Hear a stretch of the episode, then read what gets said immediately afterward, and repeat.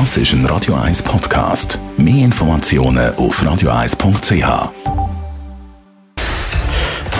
Feed statt fertig. Mit dem Personal Trainer Rolf Martin.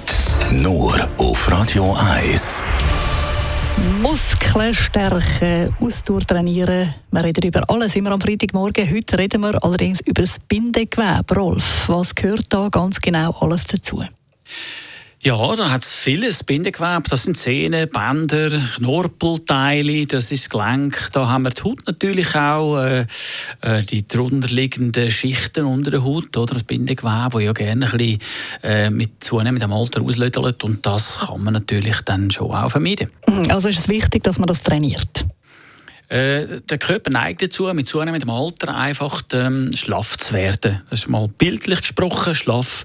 Es hängt dann irgendwann halt alles, oder? Also jetzt, wenn wir ein Beispiel nehmen, bei den Frauen vielleicht eher bei den Brüsten, bei den Männern so ein bisschen den Bauch und im Gesamten dann mit, äh, mit dem Älterwerden auch das Gesicht, ja, dass da plötzlich so ein bisschen die Konturen anfangen abwärts, sich abwärts bewegen. Das ist, das ist nichts anderes wie der Erziehungskraft. Und darum äh, muss man schauen, dass man dem kann vorbeugen kann, indem dass man einfach mit Training, und das ist äh, bewusst Muskelkrafttraining, eben die drüberliegenden, schwächer werdenden Bindegewebe wieder stärkt. Also wenn man, regelmäßig, äh, wenn man das regelmäßig trainiert, dann wirkt man dem entgegen?